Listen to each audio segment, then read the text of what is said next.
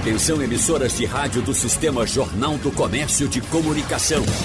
No ar, debate em rede. Participe!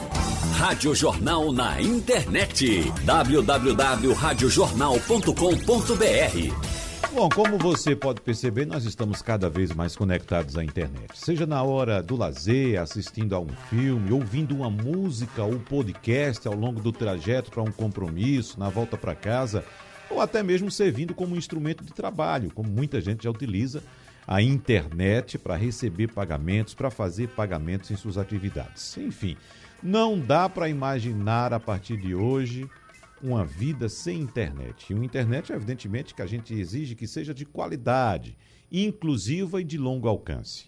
E com a chegada do 5G, a expectativa é que a gente se torne ainda mais dependentes, né? Mas como é que isso pode afetar a nossa vida? O que é que está por vir? Bom, vamos debater essas questões todas hoje no debate da Supermanhã com o fundador do César e presidente do Conselho do Porto Digital, o professor Silvio Meira. Bom dia, professor. Seja bem-vindo. Estava com saudade do senhor há quanto tempo? Bom dia, quanto tempo? É um prazer estar aqui na Rádio Jornal hoje com vocês todos. Muito bom.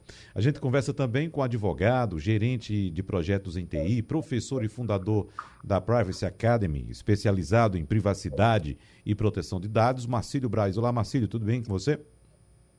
Tudo bom? Bom dia para todos e um prazer estar aqui novamente. Muito bem. E o presidente do Porto Digital e um dos responsáveis pelo projeto Pilar Conectado, que disponibiliza Wi-Fi gratuito para moradores da comunidade do Pilar, Pierre Lucena. Presidente, seja bem-vindo. Tudo em ordem? Opa, tudo em ordem. Obrigado aí pelo convite. Um grande abraço aí. É bom estar com todo mundo aqui. Presidente, vamos começando a conversa com o senhor, já trazendo essa experiência uh, do Wi-Fi na comunidade do Pilar, porque a gente, evidentemente, quando fala em internet, quando fala de 5G, vem logo um questionamento uh, por parte de quem utiliza a internet no Brasil hoje, presidente. 5G, a gente não tem nenhum 4G que preste, que dirá um 5G. E evidentemente que a gente precisa democratizar o acesso à internet. E esse trabalho que foi feito com a, a, comunidade do Pilar é um desses exemplos. Só que ainda, presidente, é um micro exemplo diante da imensidão do desafio que temos pela frente. E como vencer esse desafio? Olha, é, só explicando né, para o ouvinte, a, o Porto Digital fica localizado no centro da cidade e principalmente dentro do bairro do Recife. E o bairro do Recife tem uma comunidade dentro, um pouco mais de 800 moradores a gente tem todo mundo cadastrado hoje lá. E quando veio a pandemia, é, a preocupação da gente com a comunidade foi grande. Nós, nós estamos tentando fazer um trabalho de resgate com a comunidade, é, reconhecendo que há uma dívida nossa do Porto Digital é, com essa comunidade, né? porque é, é inaceitável que numa ilha que tenha tecnologia é, e inovação sendo vendida para o mundo todo, nós não podemos ter uma comunidade é, com tantos problemas como a, como a comunidade do Pilar, né, que vão desde a habitação, obviamente até passando pela falta de empregos. E no caso da quando a pandemia chegou, a gente começou a fazer uma série de ações, né? Foi cestas básicas, a gente deu um cartão é, de alimentação, tudo doado pelos empresários do, do nosso parque. E uma das ações que foram feitas que foi feita nesse caso foi com um conjunto de empresas, a Avantia, participou o César também, a, Um Telecom e a Vagalume, né, o Coma, é para a gente levar internet lá para a comunidade gratuitamente. Então, foi uma doação dessas empresas. A gente instalou cabo por toda a comunidade e, e, e colocamos internet 200 megas dedicados só para a comunidade. Então, tem um exemplo. Dá para assistir Netflix na sua TV, sem, uhum. sem nenhum problema. O, é, qual foi o grande objetivo inicial? Obviamente, atender a comunidade para ela, que ela conseguisse ter aulas, né, aulas remotas. Naquele momento, as prefeituras estavam se adaptando para ver se oferecia, né, o governo do estado, o governo do estado também. E aí a gente esbarrou. É, logo depois disso, a, a, internet tem dois bolsistas lá vendo todas as antenas, está tá, tudo instalado. É, no segundo problema, que é o, o, segundo problema da inclusão digital, que é a falta de device, né? a falta de, de aparelhos para fazer conexão uhum. mesmo. Né? Então, porque uma coisa é a classe média, a classe média está absolutamente conectada. Você chega, em casa você tem duas, três TVs, hoje você tem o seu smartphone, você tem notebook, tem computador, você tem tudo ali, né? É, mas numa, numa comunidade como a do Pilar, não tem. Às vezes, às vezes tem um aparelho, quando muito tem um aparelho celular é um smartphone que se divide o, o, o chefe da família que vende água, ele precisa do smartphone. Aí o, o, estudante que vai ter aula também precisa do smartphone, a mãe também precisa. Então, aquilo é muito compartilhado. Essa, essa falta de device, onde a gente esbarrou no segundo momento, começamos a fazer uma campanha para doação. Mas o, o problema da inclusão digital não é a falta da internet em si só. É, o, o, problema é muito mais amplo, é a falta, na verdade, de condições para que você para que você acesse essa internet. Eu sou professor da Universidade Federal de Pernambuco e com o estabelecimento das cotas, a gente passou a ter essa, essa essa realidade bater na porta. A gente não tinha, quando eu entrei, Silvio da, da universidade também, a gente não tinha essa realidade, porque basicamente eram alunos de classe média alta que entravam. Né?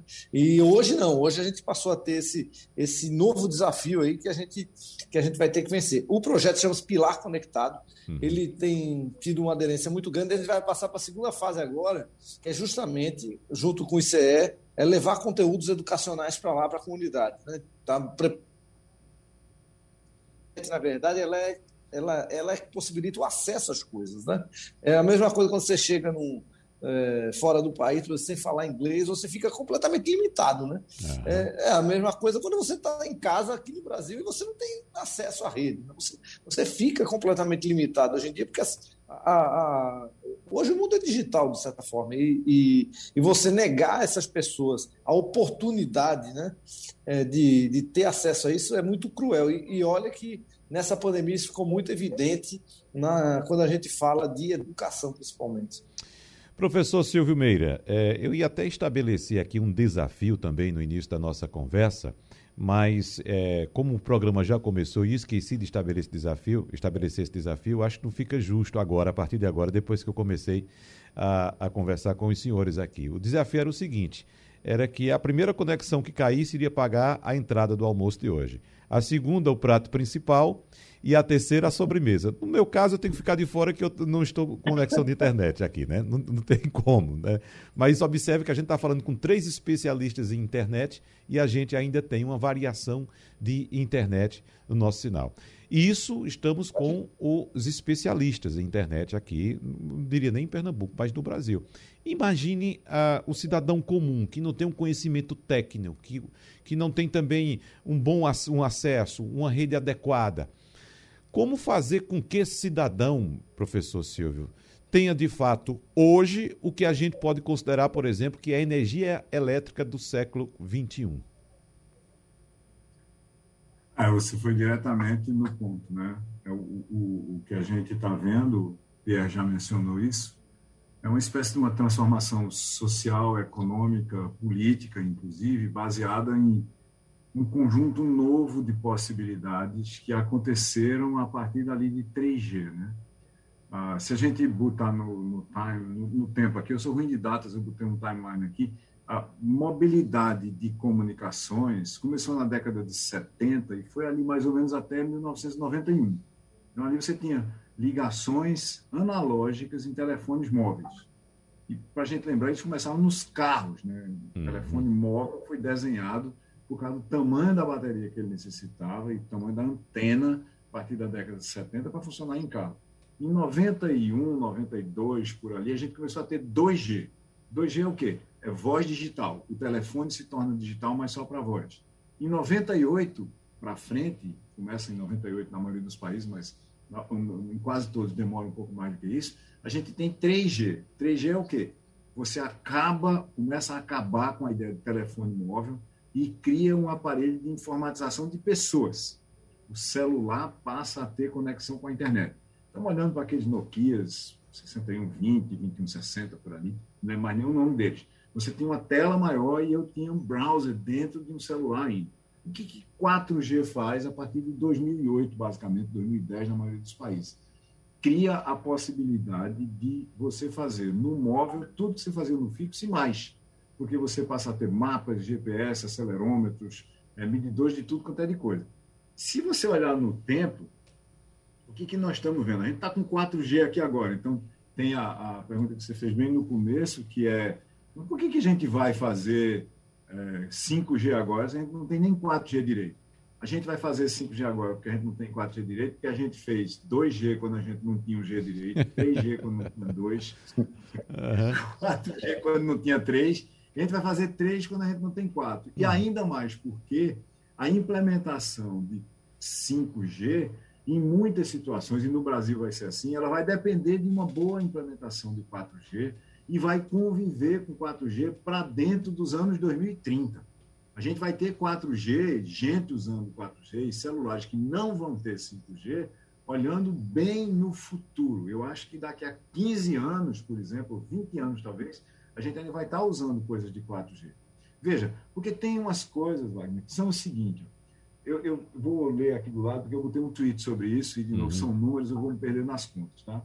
Se você usar o seu celular no pico de velocidade de 5G, que é 20 gigabits por segundo, ou 2,5 gigabytes por segundo, você vai consumir um pacote de dados de 10 gigabytes, que custa basicamente 50 reais no Brasil, em 4 segundos.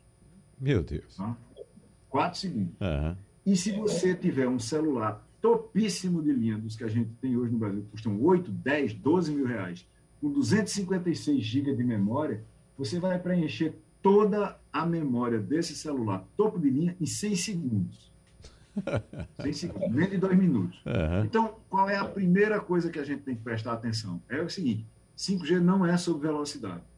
5G é sobre qualidade da conexão para começar a história da parada. Então, uhum. você mencionou no começo aí, quer dizer, a gente está aqui e, a Pierre travou, eu vou travar também, uhum. a rádio vai travar para mim. A gente está no internet ainda, onde se eu disser, eu quero uma conexão de qualidade, a resposta é, ela não existe. Uhum. O que 5G vai tentar fazer para começar é mantidas as velocidades atuais no móvel, e 5G também é fixo, ele vai tentar manter a qualidade da conexão e melhorar alguns parâmetros dessa qualidade. Por exemplo, o delay, né? o tempo que leva entre eu começar uma conversação com você e você me ouvir. O tempo de eu clicar em alguma tecla e haver uma reação do servidor do outro lado. O lag, que a gente chama, né? o tempo que leva para um sistema reagir a um clique seu. Por exemplo, se você quiser jogar videogames a sério, você não pode jogar em barra móvel. Não adianta você dizer, ah, eu tenho uma velocidade de 30 mega, ou de 50, ou de 100 mega no meu celular. Se você conectar o seu computador por Wi-Fi no seu celular e tentar jogar um videogame competitivo, você não vai conseguir fazer isso. Mas aonde que está o grande impacto? Veja, 5G é a tecnologia que vai principalmente conectar coisas na internet a um custo muito baixo. Se você olhar para um termômetro digital que está num freezer que armazena vacinas, tá certo? eu preciso saber com que frequência dá mudança de temperatura naquele freezer lá. Vamos imaginar que eu queira fazer uma supervisão bem próxima, uma vez por minuto, tá bom. Tá uma vez por minuto. E ele vai mandar o que para mim que eu estou observando? Eu sou um sistema de informação e não Silveira, que estou observando o comportamento da temperatura daquele freezer. Ele vai mandar alguma coisa como 28,3. Ou, se for um freezer de vacina, a gente espera que seja abaixo de 2 graus, por exemplo. 1 grau e meio. Ele vai mandar, vamos imaginar, 3 bytes por minuto. 24 bits por minuto. Então você precisa de uma conexão que seja segura, que seja garantida mas que vai ser de baixíssima velocidade. Mas, em compensação, em cada quilômetro quadrado, no raio de ação das torres de 5G, você vai poder conectar um milhão de dispositivos. Isso é o que está na especificação. Se implementar pela especificação, você pode conectar todos os carros, bicicletas, relógios, sinais de trânsito, portas de casas, pedra de meio fio, o que você quiser. Uhum. Um milhão de dispositivos por quilômetro quadrado. Aí o que, que se prevê de impacto de 5G no futuro? Em 2035, o impacto esperado de 3G nos mercados é de 13,5 trilhões, 13,5 trilhões, milhões, bilhões, trilhões de dólares por ano. Por ano. Um terço disso é só em coisas conectadas com as suas fábricas. O carro vai falar com a fábrica. Uhum. O carro autônomo precisa de 5G. A bicicleta está conectada, o sinal de trânsito está conectado, a porta da geladeira, o motor da geladeira está conectado e por aí vai. Então, o grande impacto de 5G é criar um mercado totalmente diferente, que é de coisas conectadas à rede, não da internet das coisas, mas da internet de tudo. De qualquer um de nós, à distância, abrir a porta da nossa casa, porque está vendo pela câmera que é o seu filho, alguém que vai fazer um trabalho para você, que está lá, e dentro da casa pode ter mais 5, 6, 7, 8 câmeras, vão estar todas conectadas, e a gente vai poder interagir com ela em tempo real, lá em 2035. Internet das Coisas é sobre isso. Para a gente ter uma ideia, o impacto econômico previsto da internet das coisas nas comunicações pessoais é menos de um terço do impacto previsto nas comunicações entre fábricas ou prestadores de serviços e as coisas conectadas. Internet 5G é muito mais sobre coisas do que sobre pessoas. Para as pessoas, é 4G com qualidade. Uhum. Doutor Marcílio, e qual é a sua expectativa dentro desse contexto? Wagner, é, eu acho que tanto o Silvio quanto o Pé já levantaram um ponto que é, que é muito importante. Não adianta a gente ficar pensando somente em termos de velocidade quando a gente não consegue ter de verdade né, políticas públicas que possam, de fato, assegurar acesso a todos os cidadãos, como a gente já fala. Se a gente fala o tempo todo, o Silvio comentou também, né, assim, a gente vive numa, numa sociedade hiperconectada, onde a gente, infelizmente, né, apesar da gente ter pessoas grandes como o Silvio, inclusive internacionalmente, a gente ter pessoas na área de tecnologia assim, que são expoentes mundiais, mas a gente ainda peca muito né, quando a gente para para pensar no que a gente poderia ter aqui em termos de infraestrutura, né, e não só infraestrutura, dos devices, dos dispositivos. Né, é, só para ter uma ideia, eu estava levantando aqui, como o Silvio também não sou muito bom de número, eu sou, da, eu sou advogado e, e, e, trabalho com, com, tecnologia, minha cabeça de exata é o seguinte: se está escrito em algum lugar, você bota lá para ler. Tem que decorar, não. Guarda o buffer para outras coisas. Né? Uhum. Então, estava dando uma olhada aqui, dando uma pesquisada. Lá no, no, no começo da pandemia, saiu um, um relatório lá da, do Penal Contínuo, dizia que 13 milhões de famílias não tinham acesso à internet ainda. Isso a gente está falando um trimestre de 2019, certo? Disso daí, a gente teria aí praticamente 40 milhões de brasileiros, né, de 10 anos para cima, sem acesso à rede e quase 35 pessoas, 35 milhões de pessoas nessa faixa de idade sem celular. A realidade que a gente tem hoje em dia no país é o seguinte: para você ter acesso à internet, hoje, majoritariamente, diferentemente do que a gente tinha antigamente, é um acesso via celular. Então, quando a gente para para ver né, que um percentual absurdo da população. Sequer tem acesso a celular, a gente falar em, é, é, em internet, né, e aquela coisa, né, como se colocou, assim, não só da questão da, da velocidade, mas da abrangência, ou seja, a possibilidade de mais pessoas e mais dispositivos estarem conectados, se a gente não olha para o lado, para o aspecto social da coisa, a gente está, na verdade, é tendo o seguinte: a gente tem começando a colocar um motor de Ferrari, né, com pessoas puxando esse, essa Ferrari lá na frente.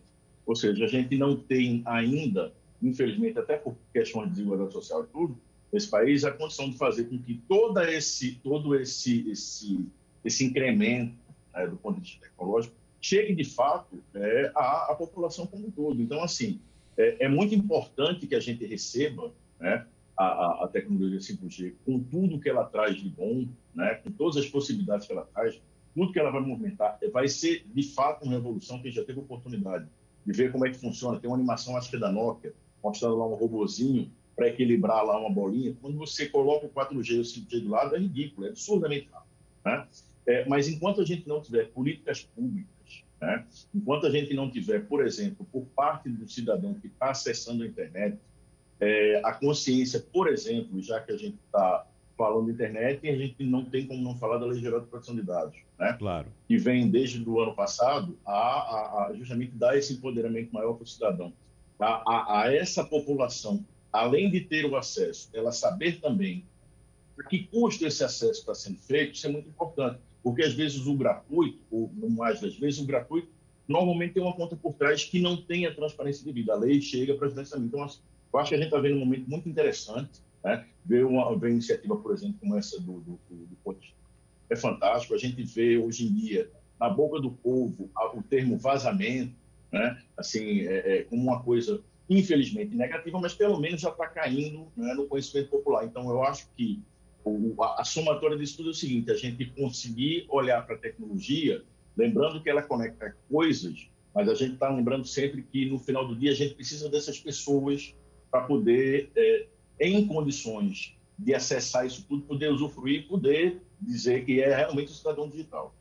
Queria saber agora do presidente do Porto Digital, Pierre Lucena, uh, o que, é que a gente pode fazer, uh, Pierre Lucena, para que a chamada democratização da internet ela seja protegida, que ela não faça com que o cidadão tenha acesso à internet, mas uma internet limitada. Eu faço essa pergunta porque a gente acompanha vários estados, eu falo isso de uma forma global, vários estados que têm um acesso à internet limitada. Há uma censura no acesso à internet. Né?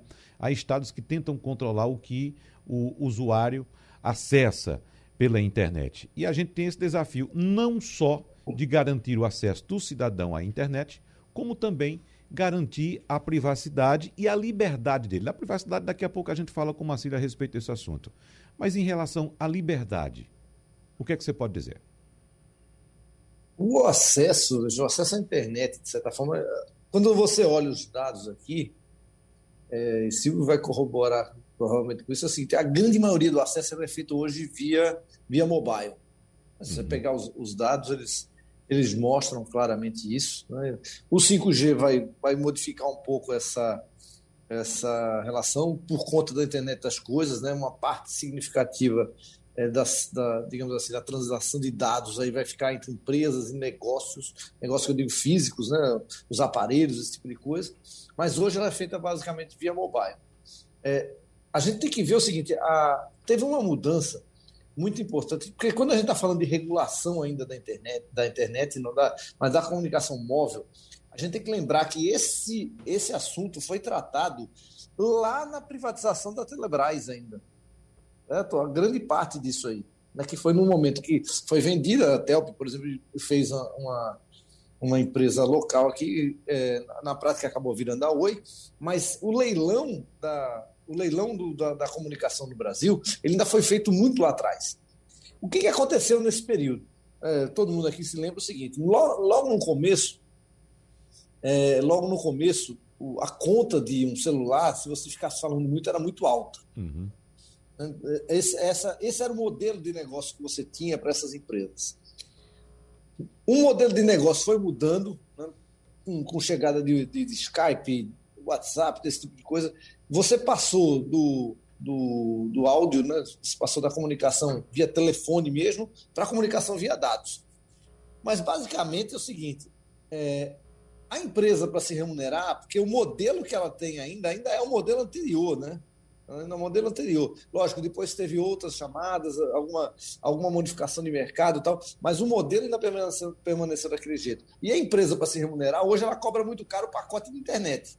Ele é basicamente isso. Eu não estou falando daquela comunicação em casa via capital, mas no modelo de negócio que tem por trás disso, é, a empresa é como se você tivesse o seguinte: você tinha uma conta de 200 reais lá em, em 99, 2000. A, a tua conta continua 200 reais, certo? Só que hoje em dia a empresa te dá. Lembra que antigamente no começo ele te dava o pacote de internet, né, quando chegou a internet no smartphone mesmo, né, isso, isso, é recente, também não é tão, não é tão antigo assim é, e cobrava a tua ligação telefone. Hoje, quando você vai comprar um telefone, ele te dá ligação ilimitada e aí ele limita o teu pacote de dados. Esse é o modelo de negócio que a empresa fez para se, para se adaptar. Durante o período, surgiu aí é uma série de provedores ou de, soluções locais, né? ou empresas nacionais, como, por exemplo, a Algar Telecom, que está aqui no Porto Digital, inclusive, mas que é, são empresas que trabalham muito com, com uma rede de negócios, né, com, com, internet dedicada mesmo. Você tem pouca coisa indo, é, indo para o cidadão ainda. É, e na internet móvel, no caso, você tem só os grandes players ali, que tem um fato curioso na entrada do 5G. Viu? Todo mundo. Você viu o governo brigando com a Huawei, tentando colocar alguma coisa assim.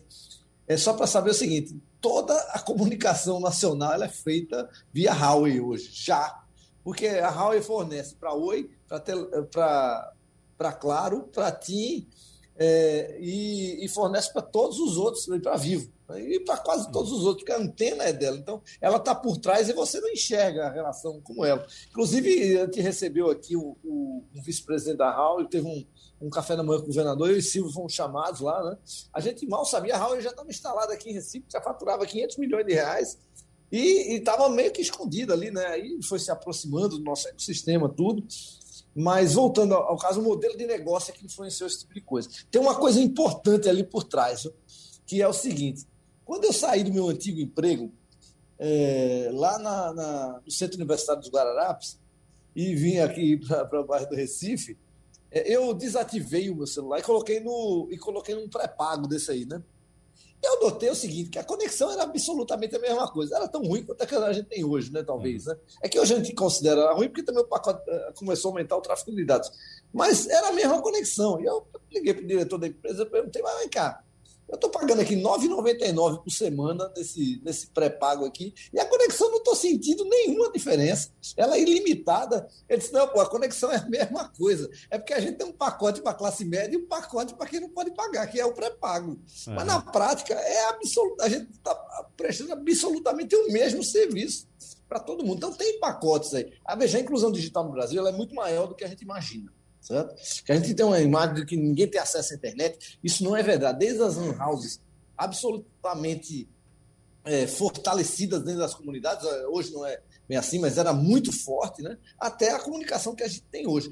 O problema que a gente tem não é muito de conexão ainda, conexão é problema de qualidade.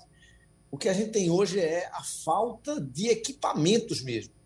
Obviamente, os equipamentos vão ficando mais modernos, você tem dificuldade de, de, de acelerar isso, mas porque a gente, a gente tem uma, uma, uma, população majoritariamente pobre, no Recife principalmente. Né? Então, no final, quando você vê, é, a gente tem um, um, um, problema que é o seguinte: a, a baixa a falta de renda das pessoas, a, a, renda média é muito baixa, na sua grande maioria né, das pessoas, e, e isso, na verdade, gera o, o, problema seguinte: você é um, tem um negócio em economia que a gente chama de princípio da causação circular acumulativa. É, você, é, você continua pobre porque você já é pobre, você não consegue é, é, é sair desse círculo. Né? Isso é um estudo de Gunnar Myrdal, que inclusive ganhou o Prêmio Nobel da Economia um outro estudo, não foi com esse, mas é, é, justamente isso que acaba acontecendo. Como você não fornece a inclusão digital, e hoje o grande problema é device não é muito de conexão, né? a conexão é qualidade, você vai tornando as pessoas é, excluídas digitalmente. E quando ela está excluída digitalmente, isso, isso limita o, o, acesso dela ao mercado de trabalho, ao mercado educacional, a todo tipo de informação que é colocada, e vai, aí sim, aí você vai excluindo as pessoas justamente pela falta de infraestrutura que é dada a elas. E não é falta, veja, é diferente, não é falta de saber usar. Uhum. A gente tem que lembrar o seguinte: o Brasil fez uma mudança significativa durante esse período da pandemia, muito importante. A gente abriu mais de 50 milhões de contas bancárias digitais mais de 50 milhões. Onde é que alguém imaginava que a gente ia conseguir? Todo mundo foi lá. Veja, eu estou falando de uma população que precisava de auxílio na Caixa Econômica Federal, que é uma população majoritariamente ou totalmente pobre, né? Ela precisava, na verdade, e ela foi lá, conseguiu acesso tudo. Então, na verdade, o trabalho de inclusão digital ele precisa ser é, pensado de uma outra forma, inclusive no acesso aos equipamentos de infraestrutura. É, e os bancos digitais deram um salto, né? Não sei se embalados pela pandemia, não é pelo, pelo empurrão que a pandemia deu no Brasil para que o Brasil desse um avanço uh, nesse, nesse caminho da digitalização da tecnologia, porque inclusive um, um banco digital hoje ele tem um valor de mercado hoje maior do que o Banco do Brasil, é o terceiro maior de, valor de mercado do Brasil, porque recebeu um aporte de 1 bilhão 150 milhões de dólares de Warren Buffett. Vocês sabem de que banco eu estou falando, né? Mas, professor Silvio Meira, Sim. por favor, fique à vontade para complementar. Eu complementar a resposta de Pierre? Sim. É complementar ou comentar. Eu pensei Fique que era à vontade. sobre o banco. Não. Não. mas vamos lá. Mas se quiser falar Veja, sobre o banco também, fica à vontade. Mas sobre o banco, só um detalhe, viu? O banco que você está falando sequer é um banco, é só um meio de pagamento. Ele não tem nem autorização para funcionar como banco ainda. Ele está buscando isso. Já é maior do que o Banco do Brasil. Pois não, professor Silvio. 50, 50 bilhões, não é um pouco maior, não, Wagner. 50 bilhões de reais maior que o Banco do Brasil. É. Aliás, um pouco mais de 50 bilhões. É, mas veja, aí a gente está falando de, da, da, comparação entre realidades e expectativas no mesmo pacote, tá uhum. certo? Uhum. Quando você olha, quando você compara o presente com o futuro, você não está comparando exatamente as mesmas coisas, só para a gente pensar um pouco nisso.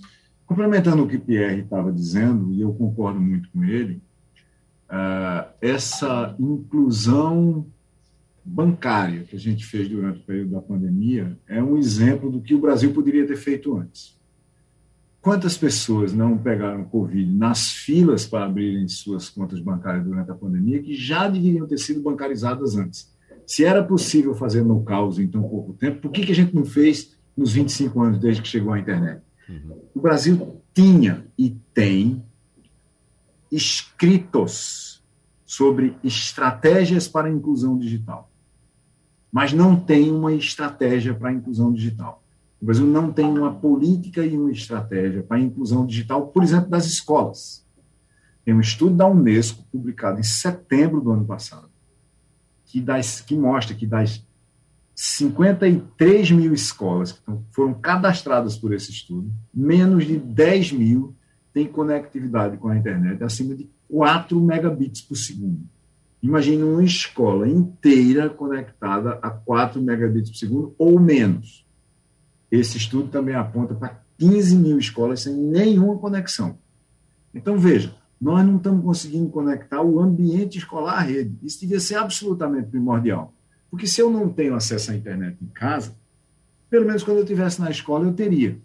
Se todas as escolas tivessem um bom Wi-Fi, enquanto na escola, os alunos podiam participar de processos de, de, de oportunidades de aprendizado que estariam conectados de alguma forma à rede, seja por vídeo, por jogos, por experimentos, por simulações, pelo que fosse.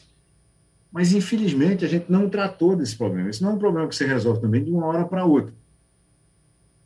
Existe um problema de infraestrutura e serviços digitais no espaço público. Existem cidades conectadas. No intervalo passou uma propaganda do Estado Federal dizendo que conecta 8 milhões de pessoas, ou serve 8 milhões de pessoas com conectividade na internet, mas nós temos um problema de 100 milhões de pessoas com baixa ou nenhuma conectividade. É como se a gente tivesse abandonado a metade do país. Claro essas pessoas fazem o quê?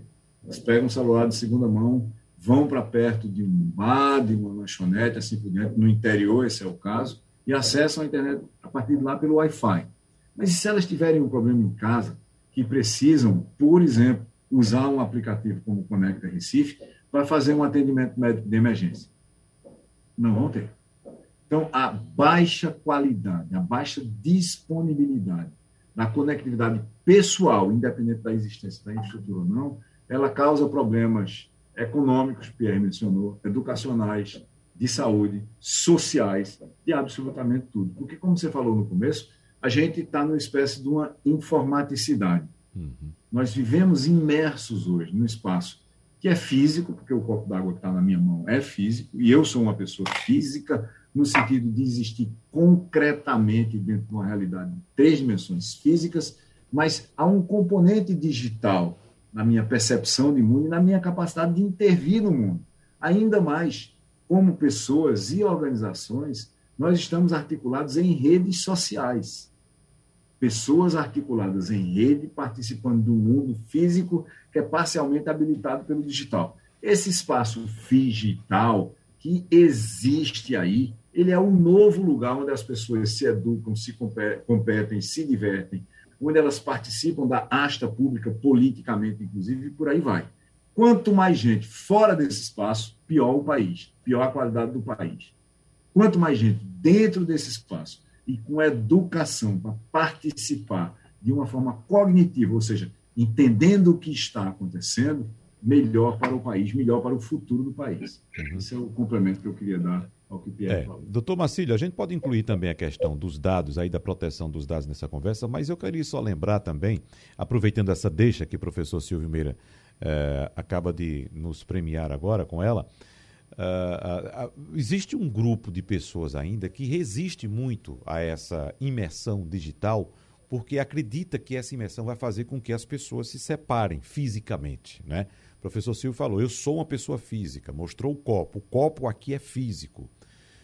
E tem um grupo de pessoas que acha que pelo, pela, pela imersão digital nós vamos simplesmente virar robôs, ficar simplesmente falando pela tela. Nós estamos aqui numa experiência que, antes da pandemia, apesar de já existir a ferramenta, a gente nunca, vi, nunca vislumbrou essa possibilidade de fazer esse encontro aqui entre três pessoas uh, de forma remota. E tem gente que não aceita ainda essa realidade, como se o digital viesse se impor e fazer essa separação.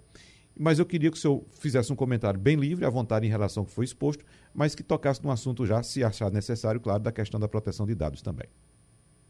Sim, eu, eu, eu acho interessante esse ponto que você levantou.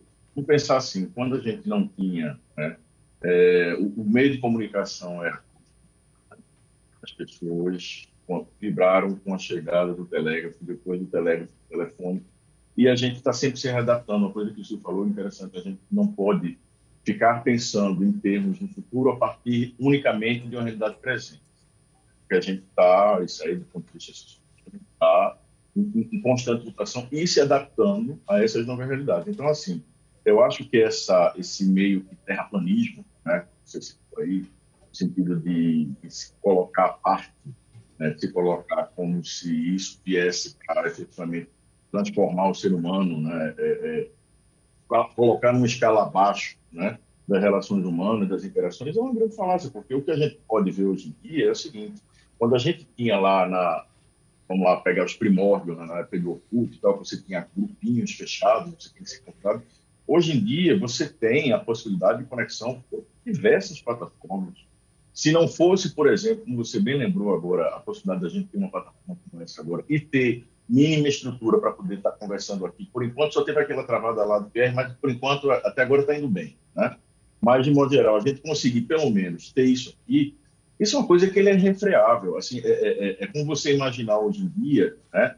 você abrir mão, por exemplo, de, de, de transferência bancária. Foi comentado a questão aqui daquele banco, né? e o número foi trazido com relação a 50 milhões de PR doce, né? É, assim, é bom lembrar também, por exemplo, a quantidade absurda né, de transações via Pix, onde as pessoas achavam que, ah, não, mas aí tem muita resistência, porque como é que vai utilizar, fazer transferência por telefone, por não sei o quê. Mas surpreendeu tanto que já estão crescendo o olho com relação a isso, com relação a isso, inclusive. Né? Então, assim, eu acho que nesse contexto, não há que se ter medo. Infelizmente, algumas coisas que a gente vê, principalmente comportamento de redes sociais, é, a rede social não veio trazer o, o mal, né, nem desvelar, nem criar, é, é, por exemplo, discurso de ódio. Ela só fez revelar o que já tinha. Né? Isso aí é uma coisa que a gente já tinha, a pessoa sempre muito mais empoderada, entre aspas, né? muito mais fácil né, chegar lá e soltar os seus impropérios que muito pouco provavelmente fariam fariam vis-a-vis, assim, fariam um cor no olho. Mas já, já emendando com a questão da proteção de dados, é muito importante pensar o seguinte, tudo isso que a gente está falando está envolvendo aí conexões, né? está falando de dispositivos, a gente para, por exemplo, para falar da internet das coisas, que vai ser tremendamente afetada pela questão do 5G, né? vai dar uma viabilizada absurda. Eu acho que o último número que eu tinha visto era a previsão de 34 bilhões, bilhões dispositivos, né, é chamado internet das coisas, aí pode colocar aí telefone, né, perdão, é, é, é, é, relógio, né, assistente de voz, essas coisas todas conectadas, a previsão é coisa para, salvo engano, eu já vi, eu vi dois números, vi um número de 70 bilhões de dispositivos em 2030 e compara isso com a quantidade de pessoas que a gente tem no planeta em 2030. Então, assim, a quantidade de dispositivos vai estar muito maior, né? É, mesmo aqui a gente com nossa dificuldade. E esses dispositivos vão estar cada vez mais trafegando dados, e aí a gente vê uma ponta da história também, que é o seguinte: esses dados que estão trafegando cada vez mais são dados considerados, não somente aqui no Brasil, né, até porque a gente entrou aí com uns 40 anos de defasagem nessa, nessa, nessa, nessa, nessa linha de legislação, principalmente na Europa, isso já vem, né, lá, lá de 95 para cá, é, a questão de dados pessoais. São dados pessoais. Então, assim, a gente tem que pensar em novos paradigmas, né? Do mesmo jeito que a privacidade, vista como era lá no começo do século, ela tem que ser olhada de uma outra forma, mas a gente arranjar um equilíbrio para a gente não cair naquela falácia, naquela aquele falso discurso de dizer que ou eu vou ter segurança e eu vou ter privacidade, ou eu vou ter modelos de negócio que funcionem e que me, me permitam, por exemplo, jogar o custo lá para baixo porque eu estou fazendo uma troca com os dados da pessoa e a privacidade não. Eu, eu, entendo que existem formas de a gente adequar isso. A própria, essas legislações elas chegam, inclusive, para de um lado empoderar o cidadão e do outro lado, às vezes, né, no mais das vezes, obrigar as empresas a criar por, por determinação de lei uma coisa que é absurda, que é a garantia da segurança dessas informações. Você não entrega um, suas informações para qualquer empresa que seja sequer imaginando que aquela empresa está cuidando bem daqueles dados. No entanto, a gente está vendo rotineiramente, né? isso são os casos que a gente vê né, vindo a, a, público, sem falar do que a gente já trabalha na área de acontece, e dados que estão se de toda forma. Então, assim, é, é, importante que a gente tenha, nesse momento especificamente, por mais que a gente tenha entrado assim, atrasado nessa discussão, né, do ponto de vista de ter uma lei específica como a Lei Geral de Proteção de Dados, a gente colocar dentro desse contexto aí, porque senão a gente vai cair no risco de uma coisa que o, que o, o, o Silvio falou, que é uma grande verdade, a gente ter muito papel e muito pouca ação, muitos planos e muito pouca efetividade, né? Então, eu acho que dentro dessa discussão a gente tem que estar pensando, ótimo, a gente está tendo conexão, cada vez melhor conexão, cada vez mais dispositivos conectados, mas a gente tem que pensar também que esses dados são da gente, já pessoais, e, ao mesmo tempo, isso não pode impedir que novos modelos de negócio baseados em dados existam. Né? Isso aí é uma coisa que não tem que ser um trade-off, não tem que ser um ou, né? tem que ser uma Xavier. Né? Então, assim, eu acho que nesse contexto a gente está, eu diria que a gente está num momento muito interessante no país. Eu acho que, a despeito de toda a questão que a gente veio agora né, com, essa, a, a, com a Covid mostrar nossas fragilidades. Ontem mesmo estava vendo uma, uma pesquisa uhum. de, de, de 4 entre 10 estudantes, nessa agora durante a pandemia, pensaram em abandonar a escola. Ou seja, se você coloca isso daí dentro de um contexto de escolas sem menor estrutura, todo, toda a pressão que a gente está vendo, todo mundo está vendo nesse momento, é um absurdo. A gente está vendo o risco aí de ter uma, uma praticamente uma geração é, é, é perdida né? Mas eu acho que, a despeito disso tudo, eu sou um otimista. Eu acho que a gente está num momento interessante. O que falta é realmente a gente, de novo, cobrar dos entes públicos, a gente ver a transformação desses papéis em efetivas ações. Para a gente fechar rapidinho, eu vou fazer a mesma colocação para os senhores.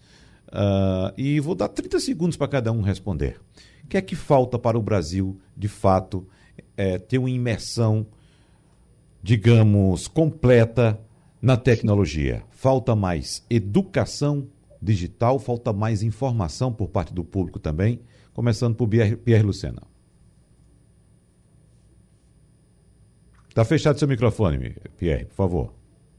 Oh, Agora, vamos lá. É, falta uma política pública clara, né, que, que faça, na verdade, com que a gente tenha mais acesso, na verdade, às pessoas que não têm é, a possibilidade de, de infraestrutura para ter internet, e a gente espera que com esse leilão novo do 5G, isso não vai ser incluído, obviamente, mas a gente espera que o outro lado seja resolvido, que é realmente a baixa qualidade que a gente tem nas conexões, para que a gente tenha, a partir de agora, a possibilidade de, de implantação de internet das coisas em larga escala. Professor Silvio Meira. Eu acho, Wagner, que faltam estratégias nacionais, ah, uma infraestrutura de informação, conectividade, como deveria ser o caso na infraestrutura de internet fixa e móvel para pessoas, para organizações e para coisas, num país do tamanho do Brasil, ela não tem nenhuma solução regional possível que crie universalização com qualidade e economia simultaneamente. Só políticas nacionais que demandam estratégias nacionais. Infelizmente, essa é uma categoria, grandes políticas, estratégias e desafios nacionais, onde o Brasil, no momento, está no seu pior período da história desde Cabral. Doutor Marcílio Braz.